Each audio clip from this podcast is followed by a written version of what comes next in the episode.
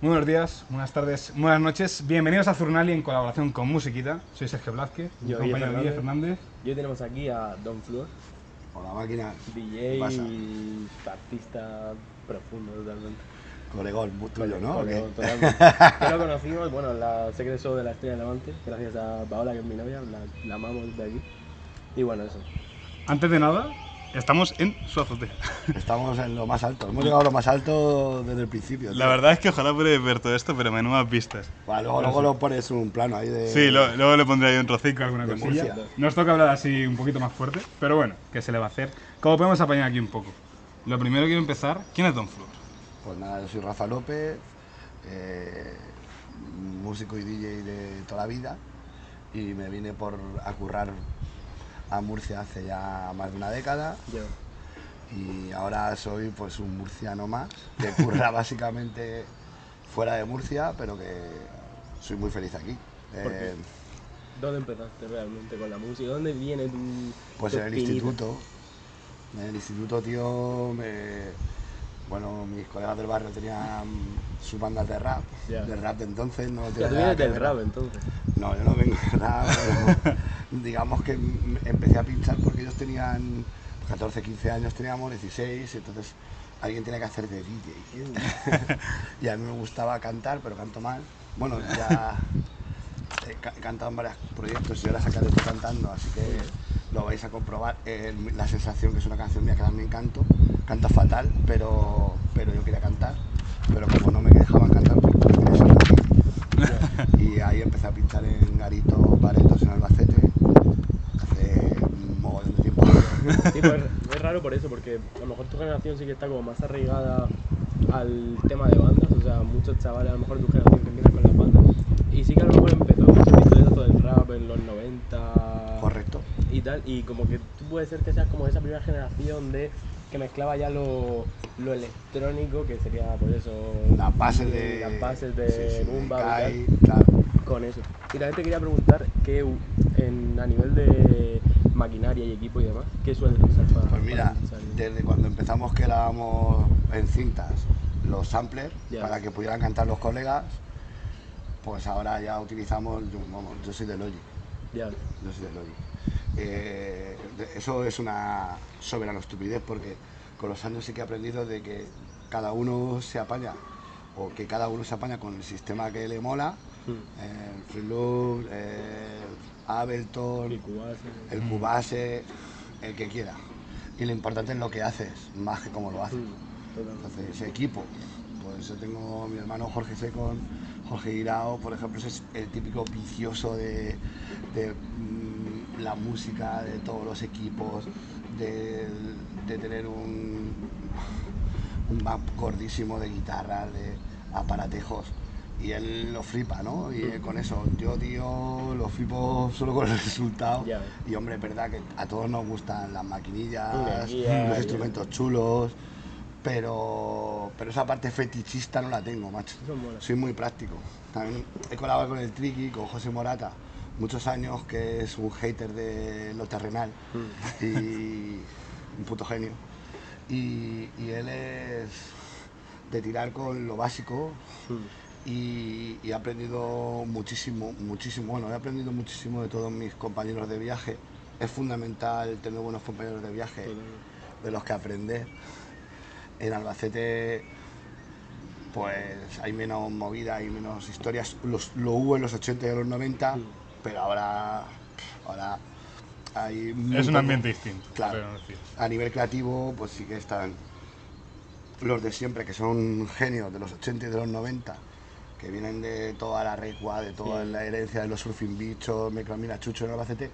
Y aquí, sin embargo, estamos en plena ebullición Hmm. creativa y hay muchísima gente de la región y muchos que, como yo, nos hemos hecho murcianos gracias a la música, ¿no? Porque pff, Murcia para la música es la hostia. Sí, la escena, lo que mola también de la escena es eso, que también hay mucho patrocinador en el sentido de que se da voz a eso. Hasta, Sí que se fomenta mucho, pero no Mm. decir. instituciones, medios de comunicación preocupados por la música, una marca como Estrella Levante, que es un puto lujo tener una marca así en esta región, eh, una red de festivales, gente que hace festivalacos, Baltimore Animation Group, gente que hace cosas de verdad alternativas, Mm, que al final de lo alternativo siempre nace lo que funciona, ¿no? Totalmente. No todo. Sí, aquí tienes una escena variada, Claro. básicamente, entonces hay hueco para todo. Y no en Madrid, ¿sabes? Que en Madrid, si tú quieres una colaboración o currar con alguien, ahí Ah, hace falta claro. el billete.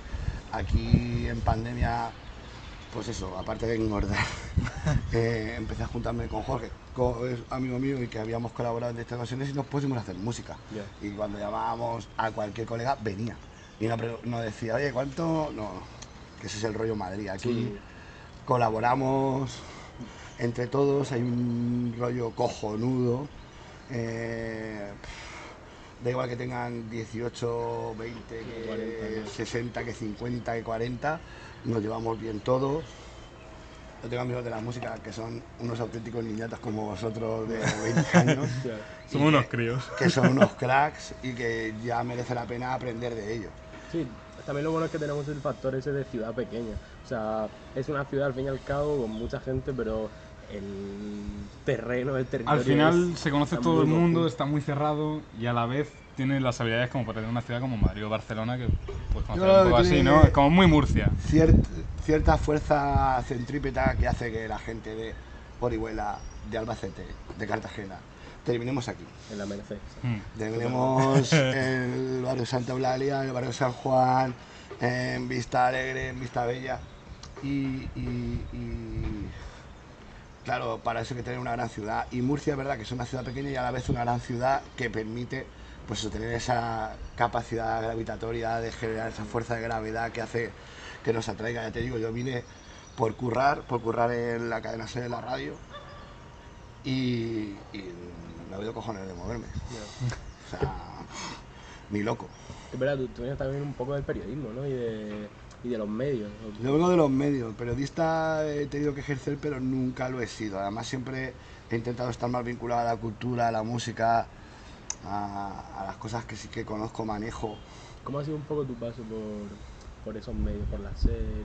O aprendes muchísimo, es gente muy profesional, gente que hace cosas muy bien, pero cuando lo dejé y con otro proyecto empecé a ir a entrevistas a otros medios que era como, madre mía, aquí en Recoletos en la COPE? ¿no? Era como, wow, ¿no? Eh, pues te das cuenta de que todo el mundo curra, de que hay ambiente de puta madre en todos los sitios, de que, de que cuando estás metido dentro so- ves las cosas desde un solo prisma y está guay Mm. pero mola mucho más verlo desde varios prismas. Luego también aprendí, tío, yo me sentía un poco al principio como un Jedi en la Estrella de la Muerte, ¿no? Trabajaba en prisa, ¿sabes? Los 40, dial, tal. Luego te das cuenta de que todo el mundo que se dedica a esto ama realmente esto y que mm, hay piratas en todos sitios, las medios no son tan horribles, las radios comerciales es gente que adora la música como cualquier otro y luego hay mucho cabrón y mucho pirata en la escena alternativa Sí, que total. tendemos a Sí, idealizarla también Idealizarlo. un poco, porque viene de, de eso, a lo mejor no hay tanto dinero y es como de, ah, pues toda la gente que está aquí lo hace de corazón, pero al final... pero es que al final se da dinero sabes Claro, claro, totalmente. y es gente que se ha aprovechado muchísimo de los grupos no voy a decir nombres Sí. porque tampoco quiero pegarle fuego a, a, a las redes ni a nadie pero pero estamos aquí de cerveza y de chi en una azotea pero es verdad que hay auténticos cabrones que se aprovechan del talento y del trabajo de Peña a un nivel que en la industria seria o tradicional, en las mayor, pues no hay. O sea, te roban hasta aquí, Sí, ¿vale? sí. Pero no te... Sí, que al final hay de todo por todos lados. Claro, Eh, pero en la escena alternativa es que hay varios nombres, no yo te digo, es que hay muchos que son recurrentes, Sí. pues que tienen cogidos a los grupos de los huevos al 50 o al 60 del bruto, que eso es una barbaridad. Sí, sí se puede ver sobre todo con Sí. eso, algún sellito tal que te dice, bueno, yo te cojo y, y tal, y al final... Sí, que hay mucho rata por todos lados, básicamente. Siempre hay que alguno. potencial. Igual que hay gente buena, hay mucho rata también, por mucho los puedo que- poner, ¿no? Si gente buena es el que a lo mejor es un tiburón, ¿sabes? Mm. Es que yo, vamos, muchos grupos jóvenes ahora me sorprende, ¿no? Porque tiene unos cojones que lo flipan, ¿no? Porque hablas con gente, sobre todo del rollo urban, que tiene un mogollón de reproducciones, que Mm. tiene mucha presencia en redes y que van a mayor y les dice, "Tss, espera, espera, ¿sabes? Como en moral, no, no, espera, Sí. espera, que esto no va de, no va de, de ti. Sí, eso viene un Mm. poco, también yo creo que con la escena trap y sobre todo eso, La Bendición, John Beat y estas figuras del comienzo del trap de eso, 2000, no sé si me equivoco, pero 2012, 2013, Sí. como que han abierto un poco esa ola nueva de punk que viene por otro lado, que sería esta música urbana de la que hablamos. Y al final es eso, gente que se autoproduce en su casa con cuatro cosas y lo peta al final en redes. Hombre, es que son 400.000, 500.000 seguidores en redes, ¿no? De- Mm. A ver, 400.000 seguidores de música. Claro. No de estoy buena, no de hago chistes. No, 400.000 seguidores que siguen a esa peña por la música. 400.000. Mm.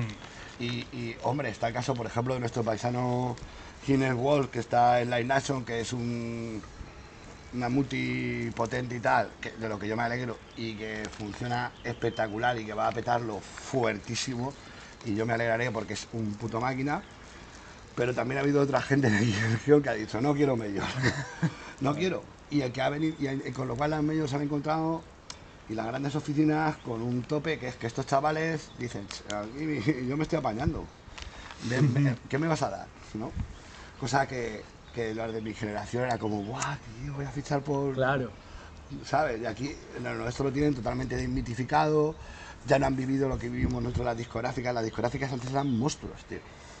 Ahora son grupos de gente muy experta, 40 personas, 50, Claro. no 700 personas trabajando en un One, en un Sony Universal. Sí, ya no es eso, ya no es el rollo American Psycho, todos los eh, gerifaltes en chaquetas en una sala, al final es... pues, De eso olvídate. ahora mucha gente también, se ha metido mucha gente joven a todos esos medios y no sé, como que hay una depuración gorda, pero a la vez también creo que tienen miedo de, de dejar de ser lo que eran y entonces como que intentan decir, vale, eh, vamos a intentar renovarnos un poco, aunque sí. Es que También yo creo que eso viene un poco de... se han dejado vender discos. Sí, Y, y también viene un poco también de cómo es- está en torno a la música. Tú ahora puedes coger un chaval, tienes un micro, tienes un programa en el ordenador Sí. y si pagas X dinero a una distribuidora, te distribuye sin, sin O- discográfica o y cosas así. Es- o gratis, es- o gratis. o incluso gratis. RPM, por ejemplo. Cosas gratis. así que al final ha cambiado mucho el entorno de la música y al final la discográfica se ve como de una manera distinta Ya, a cómo se ojo. hace 20 años. Ojo, porque esas distribuidoras también hay que avisar a la gente joven, gente joven, eh, Esas distribuidoras se quedan con mucha más pasta de la que les correspondería. Y los derechos, sobre Son todo. los Sí. derechos de autor. Los autores tenemos que ser los dueños de nuestros derechos. Los podemos ceder en un momento dado, pero no los podemos ceder eh, a ciegas y sin que sepamos hacia dónde vamos. Y, y- y, desde luego, hacer a cambio nunca. Claro. Entonces, mm, los de- los derechos de autor es algo muy, muy serio. Es la, lo que le da sentido a la creación. Hmm. Entonces, regalárselo en un porcentaje alto a una distribuidora también es error. Sí, Entonces, mm, los derechos, los primeros que tiene que hacer alguien cuando mm, crea una obra discográfica o musical, un texto, un es, es darlo de autoautores, ser autor, Mm. darlo de autoautores y preservar que eso sea propiedad suya, porque si no mañana cualquier listo se lo puede quedar, ¿no? Como estos que le cambian tres notas a partituras para por las noches en la tele, ¿no? claro. Hmm. Y engañarnos a todos, ¿no? A todos los autores, a todos los, los que consumimos televisión, porque en realidad nos están tangando la pasta. Mm, totalmente.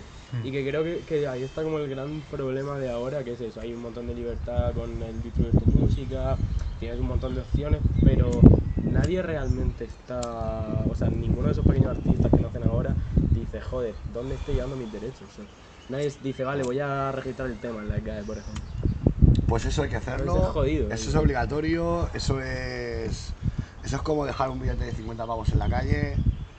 O a lo mejor un maletín con miles de euros. Entonces puede ser que sean solo 50 euros o que no sea nada, o 2 euros, pero ya está dejando 2 euros en la calle para que los pueda coger el que quiera.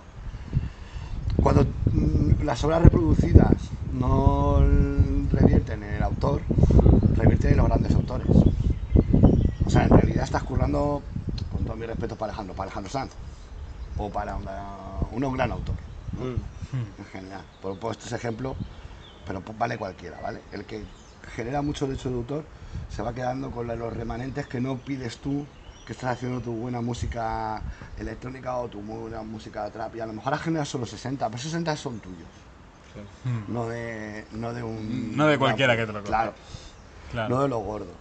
Hmm. Bueno, es una No es la panacea, no da muchísimo dinero, pero sí que puede servirte, por ejemplo, para hacer tu siguiente disco o para masterizarlo o, o- o- y qué cojones es tuyo. Sí. Mm. Entonces los- la gente tiene que concienciarse de que eso es fundamental, eso es lo principal. Luego ya, tío, está si llegas o no llegas, ganas o no ganas. Sí, o te lo dejas porque dices, joder, sigo en el muro, esa. O sea, No, pero es eso. Y que al final tiene que tenemos que tener los artistas y tal, tenemos que tener como conciencia de lo que estamos haciendo y no decir, vale, tenemos este, estos medios, vamos a tirar por ahí y a ver qué coño pasa. a- a- a- la cosa, tío, es que nadie las ha aprendido y no hay una escuela de eso, ¿sabes? Entonces tampoco, también cuesta tanto aprender y cada error te cuesta pasta, que a la gente le cuesta transmitir ciertas cosas, ¿no? Compartirlas. En Madrid, pues es casi imposible que te aconsejes bien. O en una gran mega urbe, ¿no? O en un ambiente más complejo. Aquí, descuida que cualquiera que te acerques que esté metido en la industria te lo va a explicar y te va a guiar bien. Hay otra de los detalles que no hemos hablado que hacen distinto a Murcia es que tenemos muy buenos técnicos de sonido y muy buenos productores. Anthony Jan, Raúl de Lara, eh, César, es que son putas máquinas, ¿sabes? Y mm, mm, a lo mejor no están en la pomada de competir a ver quién le hace un nuevo tema a Shakira, que sí que hay gente de Madrid que están en eso, ¿no? Pero sí que te garantizas que un Barry Brava que empieza, que viene de Orihuela, arranca con Raúl de Lara y arranca con un estándar de calidad de puta madre. Totalmente. Que ya no, no es... Que al 100% final es, fácil la disponibilidad, por decirlo así. de- con toda la variedad que hay al final. Aquí te vas a es eso. Moreno, por ejemplo, Mm. que ya está el hombre, es cierto, pero te vas para allá, por ejemplo, y ¿qué te cuesta grabar con él? O sea, te cuesta también cuatro pelas y, y te lo deja guapo. Y eso. te garantizas que vas a tener un producto que puede tener cierta salida. Sí, Mm. Yo ahora quería llevar a, a una cosa, porque estamos hablando mucho de, de este debate de la música, pero quiero dejar una cosa aparte. Tú trabajas mucho en festivales. Sí. Y quería, ¿cómo es el detrás del escenario, por decirlo así, de un festival? ¿Cómo es trabajar en ello? ¿Lo que conlleva? ¿Cómo se vive? Todo aquello. Pues mira, a nivel... Entiendo que artista. ¿no? Sí. Eh, a- a- yo soy, mm, me encanta ir a los festivales. Me parece que es la parte de mi trabajo más chula y más fácil. Porque es un público que está predispuesto a pegarse una gran fiesta con música distinta. Mm. Y yo quiero gente que se quiera pegar la gran fiesta con música distinta. Con lo cual para mí es lo más fácil y lo que más disfruto. Pero también es verdad que pierde la comodidad de un club, eh, la ciudad ese día está saturada y el hotel te va a costar un disparate. eh, normalmente es en verano y si no es al día siguiente, al día anterior has tenido otro. Estás en movilidad, llegas a los sitios, apenas te da tiempo a sudar, llegando un par de horas antes para no cagarla, porque yo me ha pasado ir con el valor del animal al Medusa y entrar corriendo sin acreditarnos con tres o cuatro guardias de seguridad porque nos pidió un atasco de dos horas en la entrada del Medusa y no había manera de que yo llegara a pinchar. Hay siempre ese punto de tensión de que hay que llegar antes, de que estás tirado. A veces tenemos los DJs camerinos, otras veces tenemos una zona común. En todo caso te da mucho, muy poco tiempo a descansar. Sales, actúas, acabas, saludas a la gente porque siempre hay gente que quieres ver, Mm. a la que le tienes cariño, que has visto desde arriba, porque de arriba se ve todo. Se ve todo, se te puede escapar peña. Sí, si hay 5.000 es normal que se te escape. Pero a la gente importante normalmente, macho, la ves. Mm. O sea, acaba ese rato, ahí es cuando yo, que antes de los bolos no canto, Sí. me puedo tomar algo, hablar con la peña, normalmente suelo hacer tarde, me pasa como con los clubs.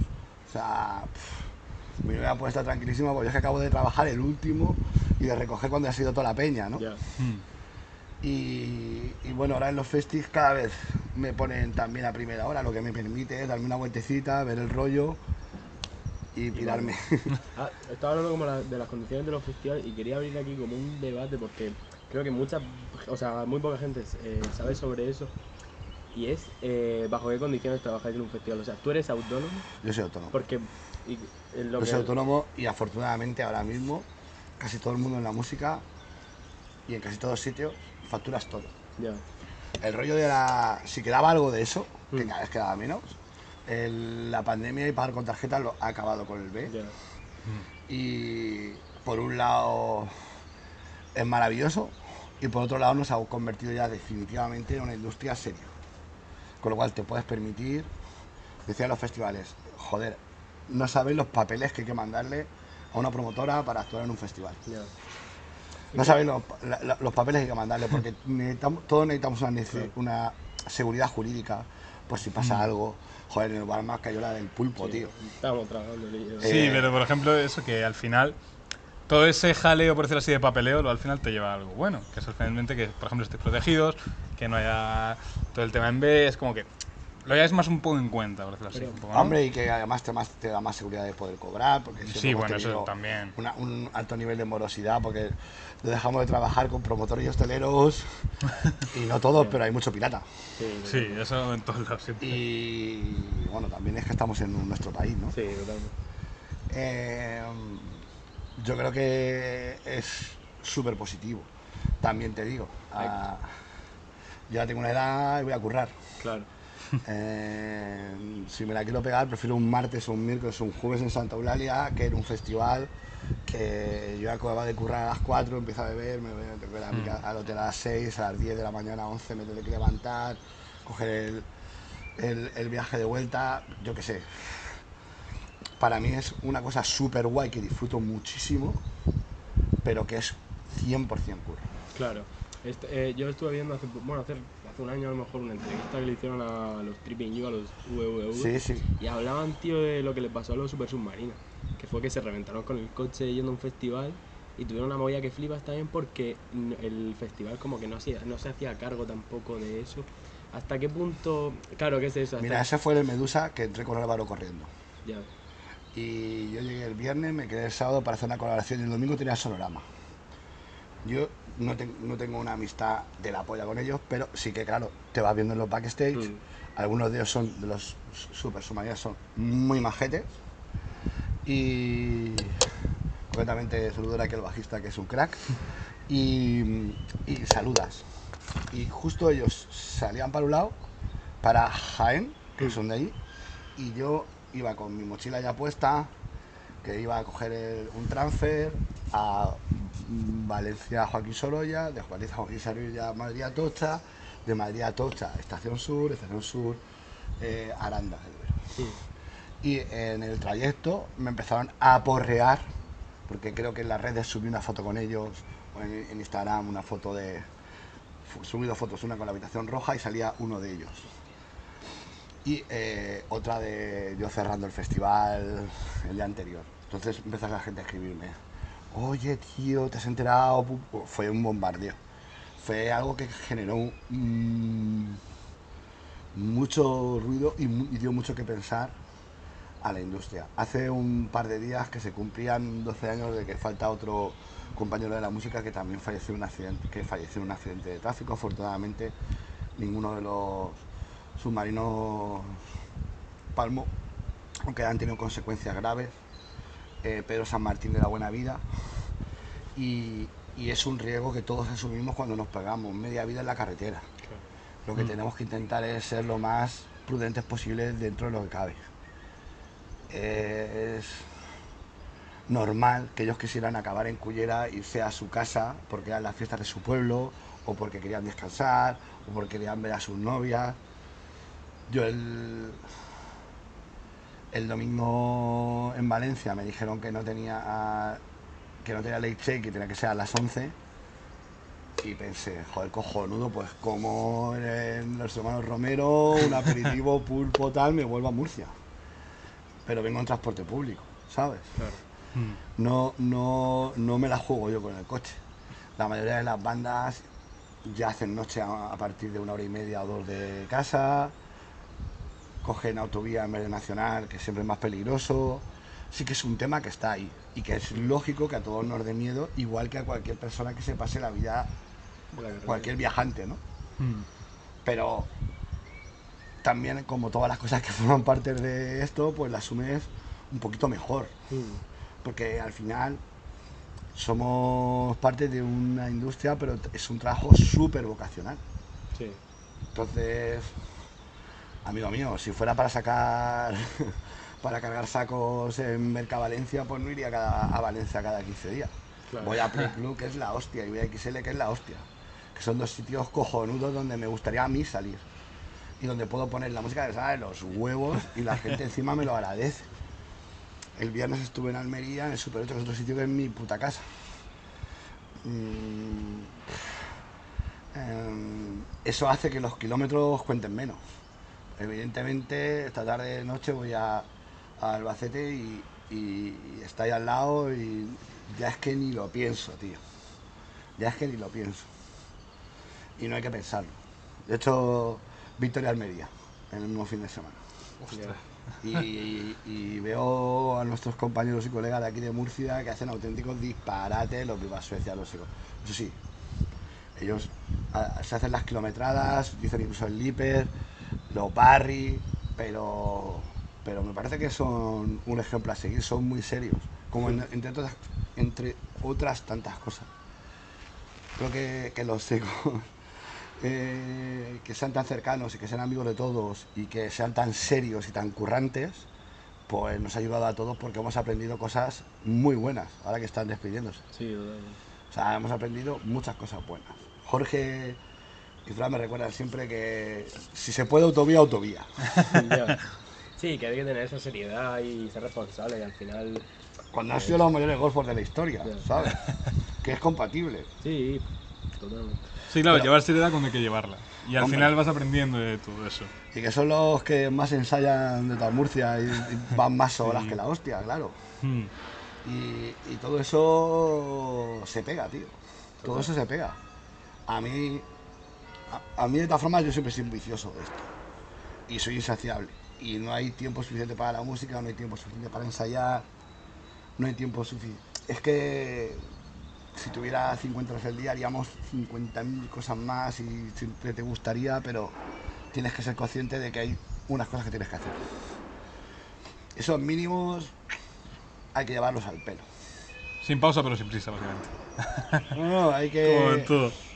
Hay que saber que tú tienes tus límites de que son el trabajo y es lo primero, tío. Y para nosotros, sin duda, y para mí, sin duda, lo primero es la música. Sí. Luego va la gente que quiere música. Y luego ya van los promotores. ¿sabes? Ya, eso. Total, total. Sí, pero al final es el curro que tú has decidido hacer, básicamente. Y supongo que eso al final también te impacta una parte y dirás, es que al final disfruto de lo que trabajo. Supongo que tú pensás con ese Ahí eh, modus operandi. el, el componente es el distinto también. Lo que tengo que decir es que ver que la gente te anima a que tú hagas esto. Hmm. Si la gente es la que te empuja y te lleva y le terminas haciendo caso, es porque te lo permite. Lo que Mm. empepinarse en vivir de algo que la gente no te quiere, ahí es que es absurdo. Yo en el momento que vea que la gente y yo nos distanciamos, pues me dedicaré a otra cosa. Total. Claro, ese feedback al final es una parte de, de este mundo, por decirlo así. No, es que es todo. Sí, y que al final Sí, bueno. puedes hacer 20.000 millones de canciones en tu casa, pero si la gente no dice, joder, qué guapa es que está, te vas a la mierda, te quedas en tu casa. Claro, tengo ganas de ver eso. Claro, claro. Eso es lo que generar. Claro, es al final que tu trabajo genere una respuesta. Un poco así. Es que si no hay respuesta, ¿sabes? ¿Para qué sirve ese Claro, trabajo? no? ¿Para qué pones en Mm. agosto un startup, de esto es una tienda, un pop-up esto, ¿no? Claro. De mantecaos en Murcia. ¿No? Mm, claro. Tienes que trabajar bajo demanda. Sí. Que eso es lo que también Sí. le digo a la gente joven. Que tú tienes que trabajar para generar esa demanda del público, pero que si ves no te cabezones. Mm. Que no tiene por qué ser la primera idea la buena. Sí, en la música pasa eso, que hay una fina línea como entre el- tu movida espiritual y tu cosa creativa que tienes ahí y los números. Y hay mucha peña que No, no, se y la fuma- gente. Sí, pero entiendo, o sea, me refiero a los números como eso, como la repercusión, la gente que te escucha y eso. No, es que si tú, tú puedes vivir. Si hay 50 personas que te quieren ver tocar todos los fines de semana, tú puedes vivir 50 personas. Depende de lo que compres.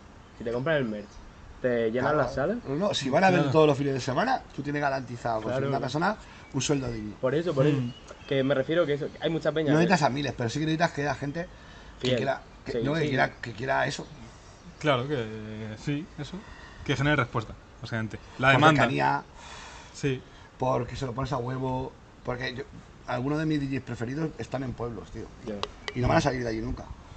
El otro día, eh, bueno, era secreto, pero pinché de cumpleaños de un colega, de Antonio Javier, de, de Nobel de Imonovar, que lo celebró en agosto. Tío de ahí 50 años, todos de negro, tío. Total Black, eh, rollo música oscura de los 80 y de Qué los guapo, 90, musicón. Ya O sea, Mm. era un musicón. Y me decían alguna de las mujeres, hombre, pon alguna de indie, ponte un poquito divertido, tal, que esta gente esto ya los tiene ganados. Ya los tiene ganados con... Sí, sí, pero claro, ellos... ellos eh, eh, ese tío siempre ha sido un máquina.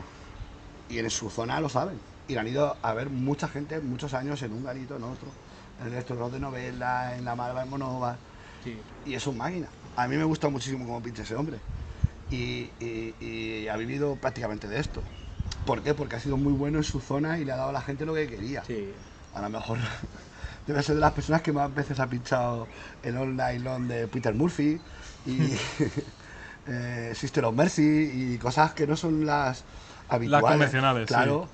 Eh, eh, en su cumpleaños ponía cosas que, no, que son bastante raras y que la gente sabía al dedillo. Timmy T, eh, Elegant Mestineri, cosas de quinto de, de electro o synth pop y la gente se las sabía. Porque es- son sus amigos y su público. Sí, y el Mm. nicho, es que el crear, y al final el nicho siempre funciona. Si tú ves cualquier escena de cualquier época, de cualquier tal, sí, todo empieza con, con lo que hablamos antes, ¿no? Un poco con el underground, con las cuatro personas que se juntan a ver a un tío en una sala y dicen, joder, qué guapo está esto, que está haciendo ese pavo. Mira, yo afortunadamente en Madrid he podido ya después de los años elegir muchas salas y estar en muchísimas salas. Y yo nunca he dejado el Café La Palma. Ya Me ves. parece el, el club underground por excelencia de Madrid. Todo lo que pasa ahí es trascendente porque es distinto. Em, es la Lava, es el mm, Teatro Magno, es la Sala Sol, es el Florida Park. No. ¿Te aporta otras cosas esos sitios? Te aporta otras cosas. ¿Cuál sería el café La Palma de Murcia? No hay. No hay, ¿no? No hay. No hay. ¿Cómo, no ves, hay. ¿Cómo ves la escena club aquí en Murcia? Yo ¿De lo hablo clubbing? mucho con colegas, en, sí, ¿De en discotecas y tal. Mm. Sí, en gen, como en gen- yo lo hablo mucho con colegas rollo de eso, que Es que no, no se, han, debería ni se han muerto tío. muchísimo. eh. No debería ni decir lo que opino. Mojate. Mójate, mójate. Mira, tío, el- yo entiendo que el underground, el underground no es gente de mucha pasta haciendo cosas muy especiales. Eso es élite, eso es premium. Eso no es underground. Underground es cosas que ocurren normalmente con la gente que va, está fuera del sistema y del rollo. Aquí creo que estamos más hablando de chancleteo, de chándal del PSG o del Madrid, de... Mm, Yo creo que es palilleo. A mí no me gusta la música, tanto el tech house que se está pinchando y como el, el progressive que se pincha aquí, que ha habido momentos súper interesantes en Murcia, que es una de las referencias nacionales, a mí me parece que estamos desreferenciados. Sí es verdad que hay grandes clásicos que tienen sus fórmulas que funcionan, tipo Carlos Agraz, que es un tío que funciona y siempre funciona, tiene una fórmula eh, para un público que no es el mío, pero que mm, respeto muchísimo, pero que es una cosa de hace 20 años, como Lorena, como su pareja, como otros muchos de esa escena, y es que todos están haciendo lo que hacían ellos. Claro. Y luego está Metro, que ahí sí que hay gente de mucho mérito, que hace cosas muy personales, Cookie, Nito, La Pepe, pero que me parece, a mí personalmente, pues es una cosa un poco que a- a- yo no entro, ¿sabes? Sí es verdad que aquí luego tenemos lo de Matadero, este rollo, tal. Mm. Sí, el bass game y Mm, tal. sí, que pero- te traen gente de fuera, pero es eso. Por ejemplo, el bass game y tal, dices, vale, guay, me traen a una amígdala, ¿sabes? Que lo está petando, a Peña del Rey. Que al final dices, gente de fuera, ¿sabes? Yo creo que lo más guay que están haciendo, se lo tenemos que agradecer a Sergio y a Álvaro, que es que están trayendo antídoto, que están haciendo la fiesta esta de tarde. Sí, que el, sí me tardeo, sí, parece el Tardeo Club está muy guapo. lo más temporáneo, lo más real, lo más cerca de lo que veo, veo en Madrid, Barcelona, Valencia. Mm. Nosotros estuvimos hablando, bueno, con Musiquica, con Daviciño, que es el que lleva Surfest y tal, nos estuvo explicando un poco eso, cómo lo han montado, lo del Surfest y ese, ese- Ese rollo lo que me parece. rollo. Lo que pasa es que tener en cuenta que estábamos en una región, aunque Metro ya te digo, este en Alicante es para mí a todos los efectos Murcia, Vega Baja para mí todos los efectos es Murcia, me da igual que me, eh, que me maten.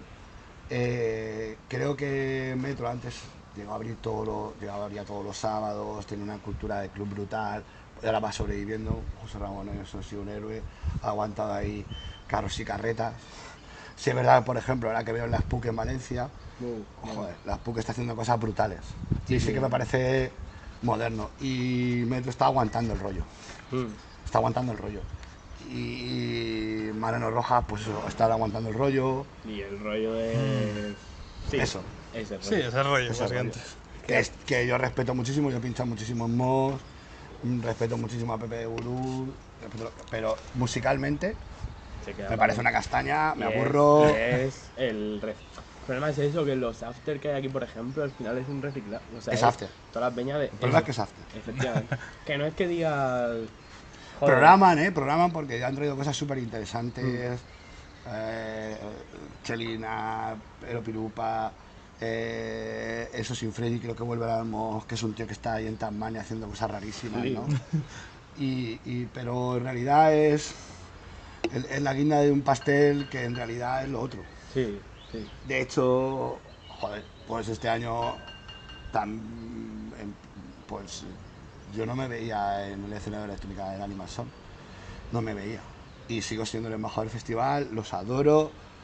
Eh, si me hubiese dado tiempo hubiese preparado algo especial como hice el año pasado para el escenario principal. Pero es que me veo fuerísima de ese rollo. Mm.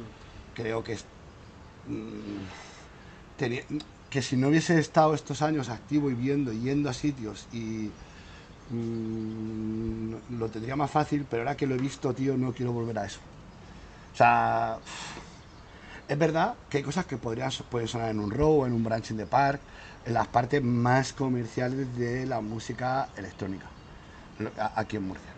Pero que creo que hay bueno, también me parece muy interesante lo que hace Sergio Baleán en, en Music, lo de Estrasburgo. Sí, lo estamos Mm. hecho. Está, está guay. Además, Sergio es un tío de mi generación y le tengo muchísimo cariño. Me parece un tío acojonante como ser humano. Y musicalmente, pues siempre ha sido un tío inquieto y valoro mucho que siga ahí. Me parece un poquito eh, el de Basement Sí, eh, murciano. ya. Mm. Pero, insisto, de lo que había a lo que hay. O sea, de Sí. hace 20, hace 10 Hay mucho cambio. hay mucho bajón y hace 10 ahora hay muchísimo bajón. Tampoco ayuda el entorno que se ha creado. Y la moda es a rave también. Que ahora es como que Mm. todo el mundo quiere irse de rave y ¡guau! ¡Qué guay! ¿Sabes? Y, y, y creo que eso también. Es verdad, es Y de tronco, es que eso- esa moda es como súper cíclica, ¿sabes? Sí, sí. Cada No, X años Cada X tiempo se Sí, desarrolla. se vuelve a hacer.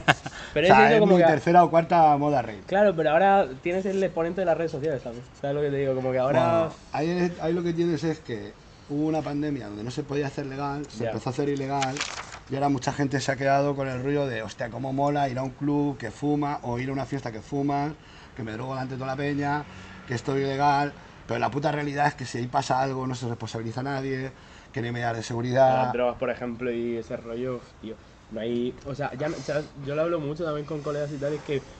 Tío, tú si tienes un consumo responsable, guay, ¿sabes? Pero tienes que saber más o menos lo que estás Yo tomando. no hablo de eso, Ahora- tío, cada uno a- a- con su vida que haga lo que quiera. Claro, claro, pero me refiero que. Con su chotete, con su pitico. y Mi- con Mientras su que no se meta vida en la mierda de los demás. Exactamente. El Efectivamente. problema es que cualquier cosa que tú generes en un club, estés mejor o peor, de Murcia, tienes una seguridad, tienes una gente que se responsabiliza. Mm. En una rave no se responsabiliza nadie.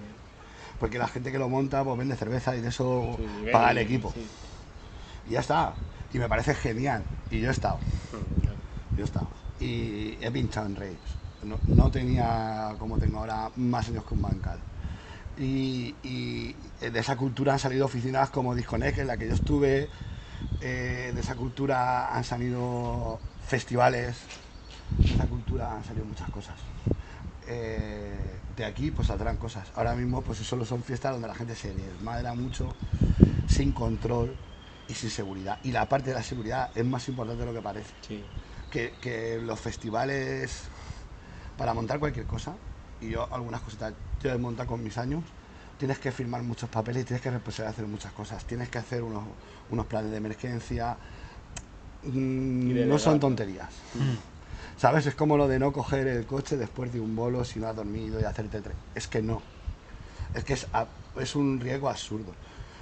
que cuando tienes 18 años y te crees inmortal lo haces de puta madre, pero si un día se te queda pegando, eh, mm, te pega un susto un colega en una raid y no tienes a qué cojones llamar y estás a 40 kilómetros de cualquier sitio, pues a lo mejor te lo piensas. Y si palma tu colega, pues ya la has cagado, ¿sabes? Y, y la vida es maravillosa y la música es tan estupenda que merece la pena aguantar un día más, una semana más, un mes más, incluso alargar la vida todo lo posible. Y que eso falle por, por una mierda de esas es absurdo. Mira, lo de los accidentes de tráfico. Esta semana me he enterado de uno, ha habido un aniversario de otro. Y yo pensaba, tío, eso le pasa a los currentes. Es forma parte de ser un trabajador, un trabajador de la música. Y lo otro es justo lo contrario, ¿sabes? Es mm, hacer las cosas bajo que la gente te las sople. Entonces, montar una fiesta, un concierto, joder, en una sala, con tus autorizaciones, con tus cosas. No por ser, por estar vendido al capital, Qué ni por ser más responsable, ni más... Sí, no, por asegurarte Por- de que porque- todo vaya a salir bien. Y porque si pasa algo, tío, no dejes tirar a nadie, tío. Una de las cosas que más me responsabilizan cuando monto movidas es la seguridad de la peña, es lo que más me... Joder, es que se te parte el puto corazón, ¿sabes? Tú quieres hacer a la Mm. gente feliz con tu música, con tu movida. Que alguien sufra no debe entrar en la ecuación nunca, tío. Total. Qué serio nos hemos puesto, ¿eh? Sí, la verdad que sí. Me mola, me No, mola. no, me parece muy interesante. Es, es que al final es todo eso del mundo de la música en general que la gente no, le, no lo tiene tan relacionado con, con ese mundo. Al final es que eso, los músicos, la gente de todo el ambiente de, de la música que vive de ello, al final tiene un contexto atrás que la gente no tiene en cuenta.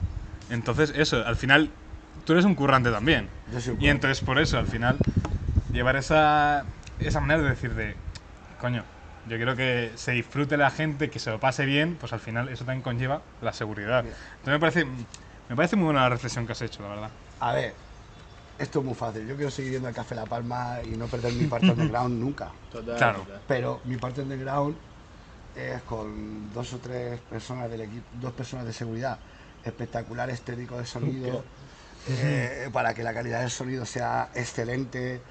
Eh, joder, te cuesta en Madrid 11 pavos la entrada con dos cervezas una copa. Creo que no es mm, para ser Madrid pasta, o sea, es súper barato. Yo soy el promotor, lo hago para que sea lo más barato dentro de lo posible en Madrid. Pero creo que todo tiene dignidad. Y todo tiene cierta seguridad. Y tú puedes Mm. desfasar y ponerte como quieras. Total. Te puedes poner Mm. para la vuelta. Que si pasa algo, pues se llama a una ambulancia. Y acabas Pero ahí sí, pero la que sabes que vas a tener seguridad Sí, en todo sí. momento. Eso, que sabes que va a tener algo detrás. es clave. Entonces, Sí. lo de la raid es una idea romántica muy guapa. Pero yo siempre que estoy Pero en igual una no era rave, la, la estoy- heroína en los 80. o sea. Hostia, es que. Ya, Me te has metido en terreno pantanoso ya. Mira, tío, yo creo que el- el- todas las épocas, yo, yo la, la movida de los 80 la viví en mis tíos, ¿sabes? Porque Hmm. yo era un niño. Pero en los 90 sí los viví y en los 90 sí quedaba heroína. Y te voy a decir una cosa, no dista tanto de lo que ves ahora con la peña con la queta o Sí. con otras drogas. Sí. Y es tan fácil como el perfil de gente que usa ciertas sustancias para pasárselo mejor o para disfrutar de otra manera y gente que las usa para huir o esconderse de su vida, de sus problemas, de sus movidas, de los monstruos que tenga dentro. Sí, sí, sí. Evidentemente, en un sopio de popper, de esos que gusta tanto a la juventud, y ahora es muy bruto, la peña con el tema del popper es mm, una barbaridad.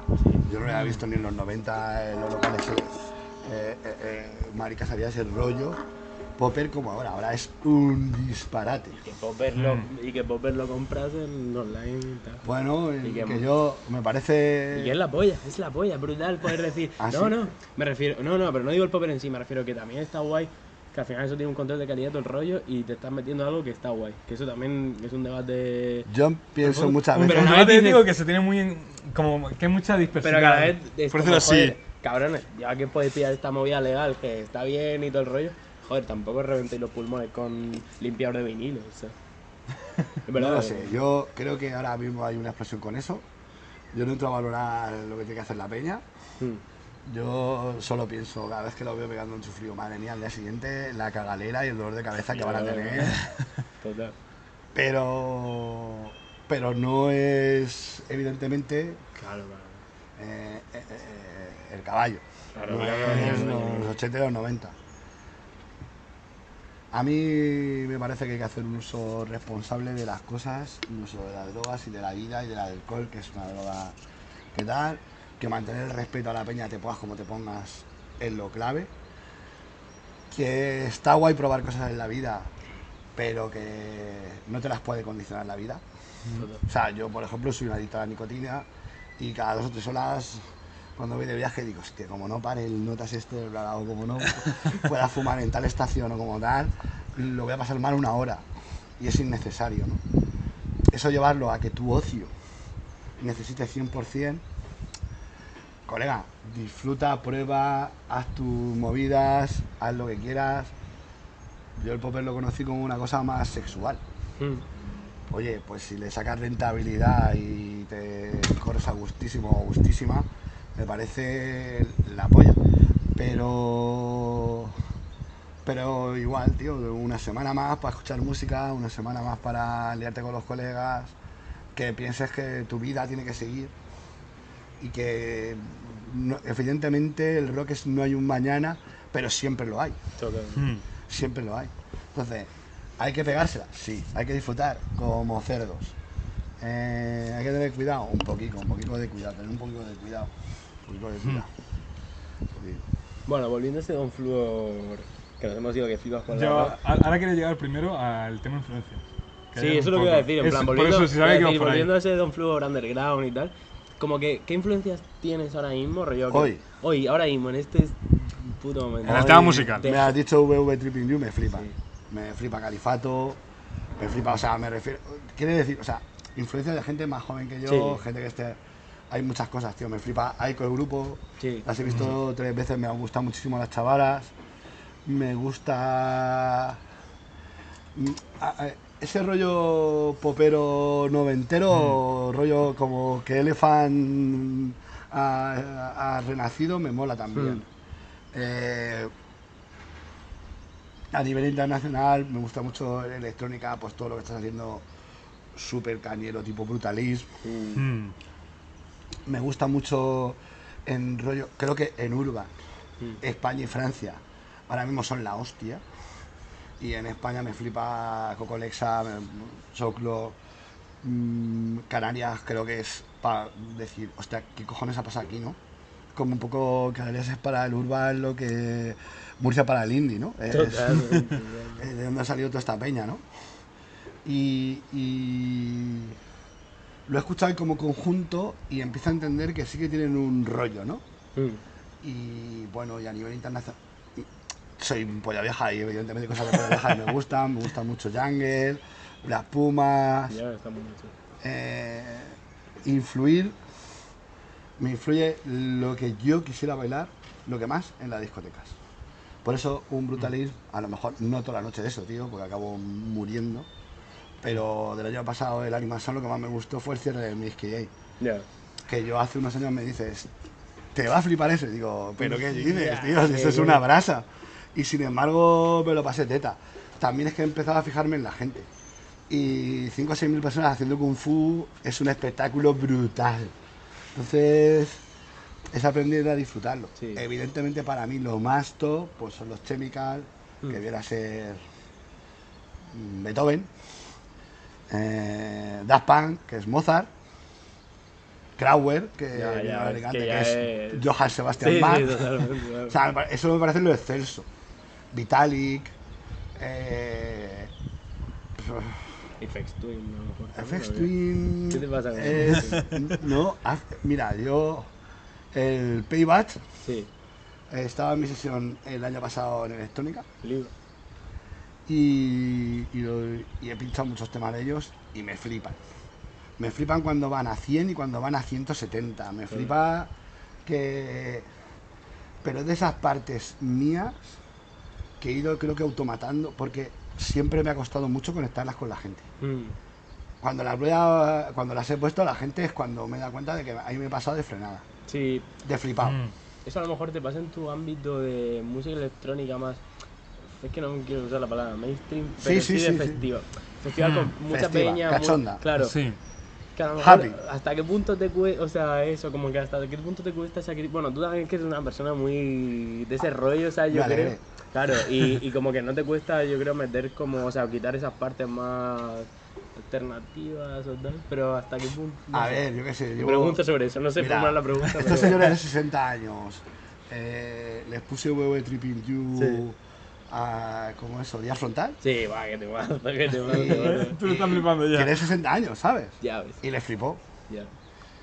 A, a- a mí sí me gusta jugar fuerte, Sí. apostar fuerte. Entonces decir, venga, a ver, tenéis 60 años, a ver qué pasa si os pongo de la Osa o Sotoasa o, o, o el Morat, Ya ves. ¿vale? Mm. Pero yo sé, ahí sí que arriesgo. Pero cuando meto Web Tripping You, yo sé que les va a flipar, porque en realidad están haciendo lo mismo que hacían los grupos que les flipan, Claro, no. con otra base, con un rollo más madra, más basero, más brutalista. Pero no es, no bacalao, tal. Pero no es distinto a lo que os escucha. Lo que sí que es cuando voy a tocar los huevos y cuando voy a reírme Mola, cuando ¿no? Ahí pongo a. Luis Miguel para indie, ¿no? Eso sí me pone. Es, cachondeo, es- en eso es verdad. cachondeo, eso es. Joder, picarlos un poco, Sí. ¿no? O el morar. Que empiezan a mirarme como diciendo. Y luego le "Joder, haces así el puta". switch, ah, que no, que No, no, no, y le empiezo a meter una base. Claro. O lo mezclo con una indie mainstream que tenga la base, ¿sabes?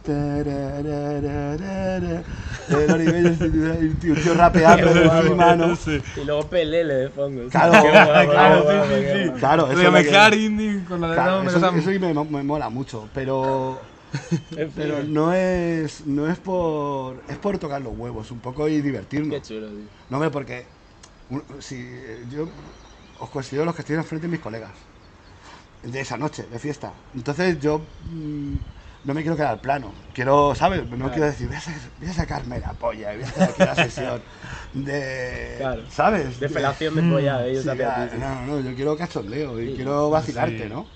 Y entonces, un- de vez en cuando el humor creo que forma parte de la Mm. música, Totalmente. igual que forman el resto las emociones. Sí, sí que intento buscar cosas emocionales. Mira, hay una cosa que hago, una intro que me para este año, que es un boulder, que hago con un- la de Moby, una de Moby Batia, ¿vale? Eh, Moby que es tan emocional, que es justo lo contrario de Batia, ¿no? Mm. Que es tan artificial, Sí, sí. Mm. es tan choni. sí. Me parece. A ver.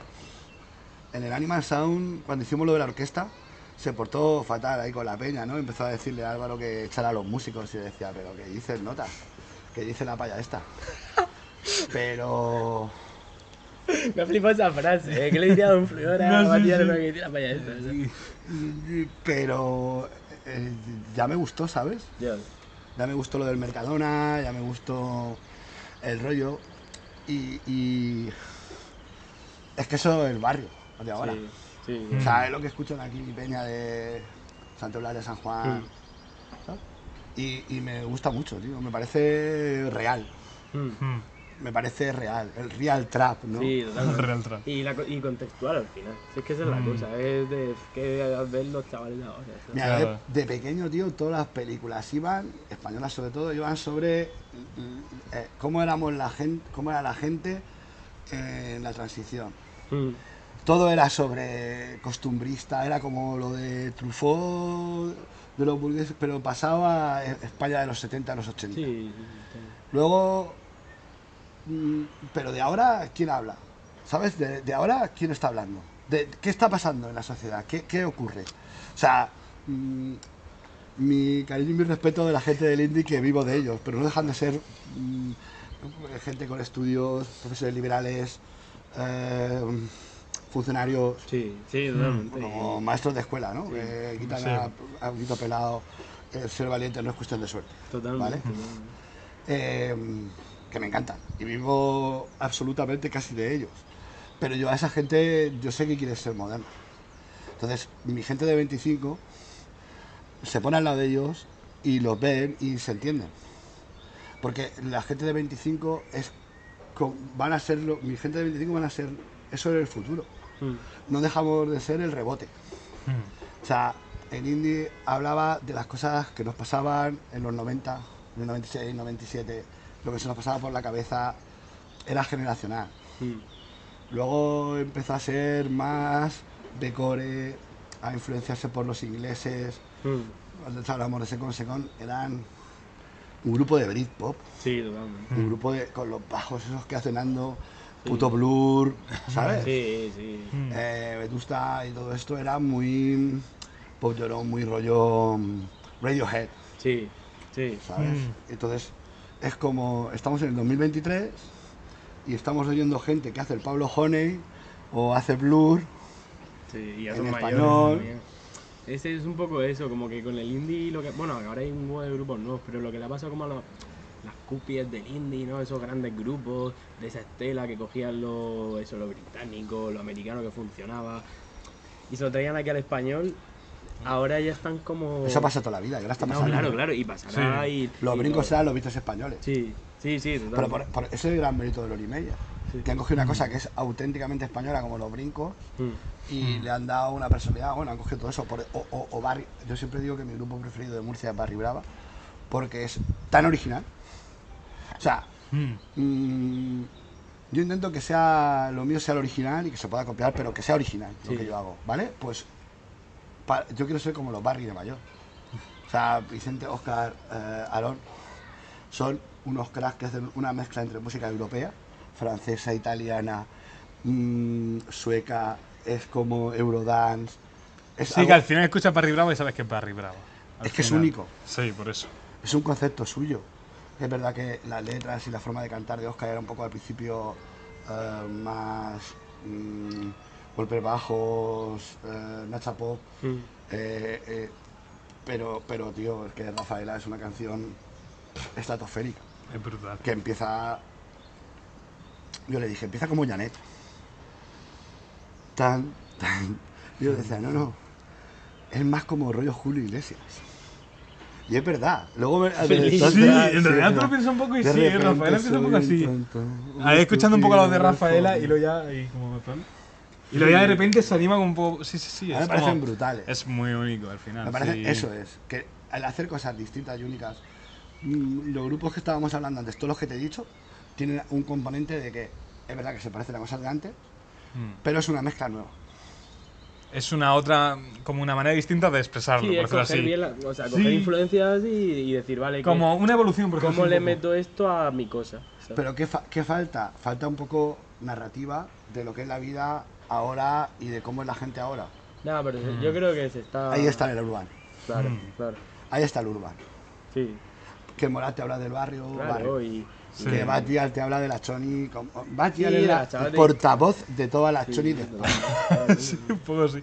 Sí, o yo que sé, grupos como estos, los Tripping You, los Margarita y tal, te hablan de por los chavales modernos de Madrid. eh, Margarita, he dicho Margarita, Javi.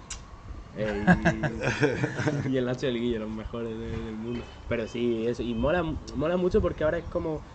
A mí me flipa que haya como tanta diversidad y tanto nicho. O sea, dentro de la Mm. música, del propio mainstream, hay como mucho nicho. O sea, Sí. es como que hay. No sé. Eh, mira, el, el- el mainstream no deja de ser lo que elige la gente, Mm, ¿vale? Eh, como ocurre en 40 principales, te puedo explicar que ni los 40 principales eligen. Ya. O sea, tiene- tenía, antes tenía un sistema, no sé cómo lo hacen ahora, pero un sistema de encuesta que probaban los temas, y hacían una encuesta y la gente decía sí o no. Y la gente es la que termina de decidir. Porque si no, deja de ser mainstream. O sea, ese el error que pensamos todos, no, a, base de ponerlas es como no funcionan. No, no, no. Si una canción tiene rechazo, no la pone. Ninguna radio. Ni invierte en... porque ese es otro error. No te puedes empeñar en que te quieran. O sea, yo por mucho que me acerque a ti y te pegue de hostias, para que me quieran, no me vas a querer. Guille, quiéreme, tal. ah, que me quieras, por favor, pa. Por favor, quiéreme. Al revés. ¿Sabes lo que te quiero decir? Sí, y, y eso es lo que le pasa a los artistas estos que meten como un montón de pasta de pronto. Que eso pasa un montón en los 2000, rollo, un montón Sí. de grupos y artistas como ultra prefabricados que luego se quedan como en el meme. tal. Claro, sí. Que es, quiero que hacer no tengo. tengo Voy a pagar para tener meto imagen un poco. pasta, Si es que ¿sabes? ultra o no ultra prefabricado, no es Dualipa y ultra prefabricada, y es la polla.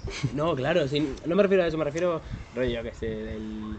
El muy rico que quiere ser artista a todo sí, costa. el- efectivamente. el- Mira, tío, te voy a decir una cosa que te va a joder la cabeza, pero quiero que lo sepas. Eh, la música es un hobby de pijos, Totalmente. es un rara avis que una bandía o que un Morat funcione, o un de la OSA, o un Recycle, lo normal es que, que funcione, venga de familia de pasta, Y que tenga el guiar y que tenga. claro, claro, porque, tenga, obvio. porque tú tienes que tener instrumentos desde pequeño. Sí, Claro. esto empezar. tiene- el Mu- Music Radar Clan, ¿sabes qué canal de YouTube? es? El tío este con la gorra, vestido, pues se vaya las boyas. Y tiene un vídeo sobre eso, que analiza estadísticas y es como de, al final, en la donde salen más grupos es en la capital de tal, en los barrios tal. Al final Hombre. Eso, al final, quien tiene pasta es quien se puede comprar un micro de la. O ya no un micro, pero el que puede ir a lo- alquilar un local o pillas un Mac. Vamos a ver. Eh, yo di un curso de DJ en un pueblo de esta región y una niña me dice, tía, no tienes excusa. Lo que has aprendido lo tienes que hacer aunque sea con el móvil. Y no tenía móvil. Con 18 años no tenía móvil. Flipa. Y le dije, ordenador, no tiene ordenador. Y estamos en una región donde, por ejemplo, hay aún mucha gente que tiene una cultura digital que le imposibilita llegar a ese. Ese 4% de la población será imposible que, que llegue a hacer música electrónica ni ninguna música. Aunque cante como Los Ángeles y aunque dentro de sí tenga el talento más bruto que exista. Ya. Mm. Entonces, partiendo de que es un hobby para pijos, luego hace falta tener talento y encajar con la gente y gustar a la gente. eh, el- La clave siempre es el focus. Mm. Si tú lanzas, varias el foco en unos milímetros, cuando llega a la pared, eh, la imagen va a ser distorsionada y no va a ser la que quiera la gente quiere. Y entonces tú le tienes que dar a ese grupo.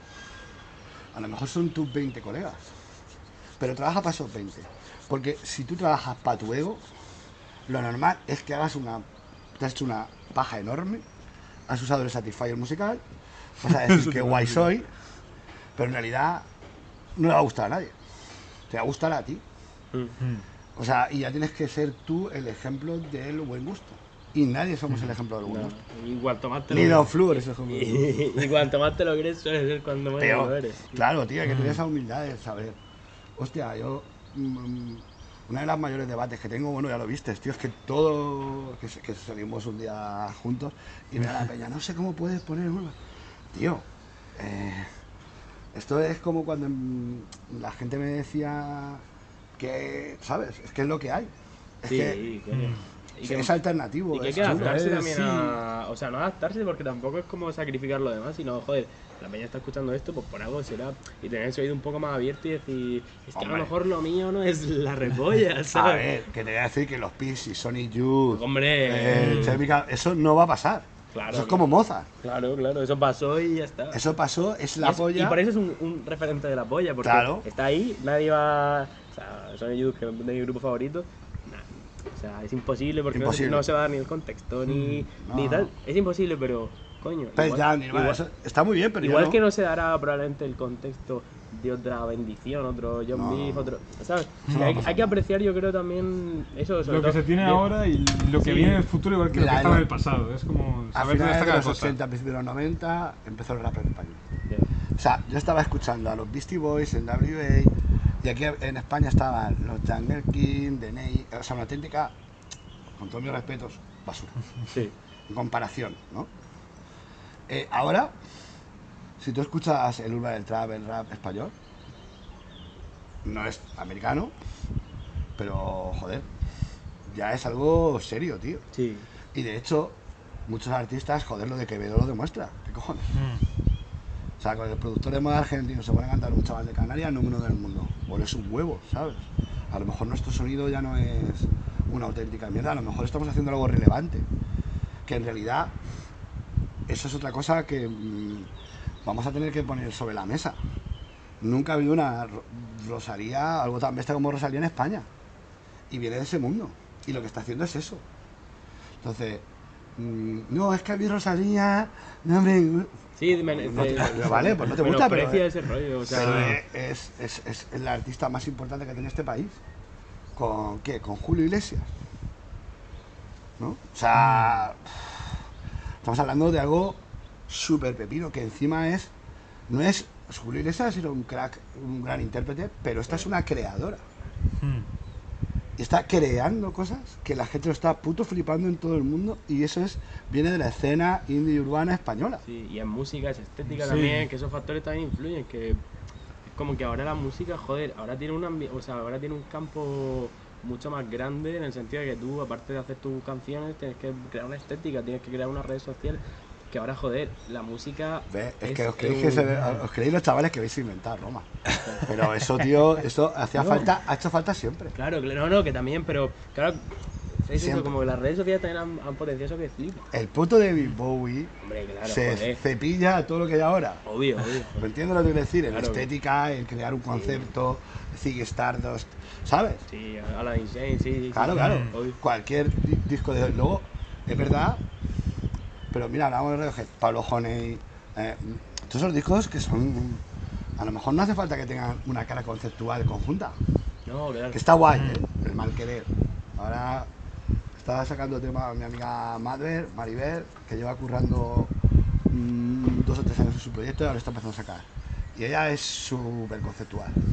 El disco y tal. qué. Está guay. Y me parece súper actual. Además, me parece un bombón de chiquillo que está haciendo súper chulo.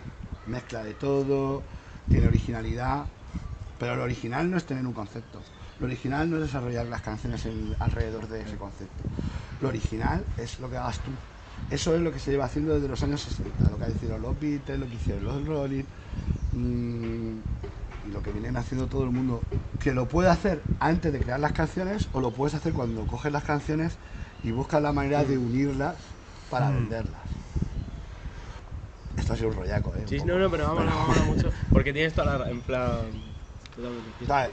Que el bien querer, sí, pero bien querer. Que, pues, eh, yo lo Marín es mm, en Daft Punk. Sí. Daft Punk Mm. es que ha sacado discos que todos los videoclips estaban hechos por el mismo ilustrador. Hmm. Sí, Sí, la peli que hicieron, que era videoclip con la- sí, luego hicieron eso, la película de esta tontería de Daft Punk, de cómo empezaba a terminar. Pero es que luego eso tú ves, y es que al final, por ejemplo, como dice Rafa, al final hizo Daft Punk con un disco, hizo básicamente una historia entera. Sí. Claro, total. Cada canción era un videoclip. Pero ¿qué pasa? Que todos los unías y te daban una historia. Con el mismo animador, la misma... y al final sigue una línea. Y al final esa base yo creo que se ha perdido un poco, no sé. El Nace es.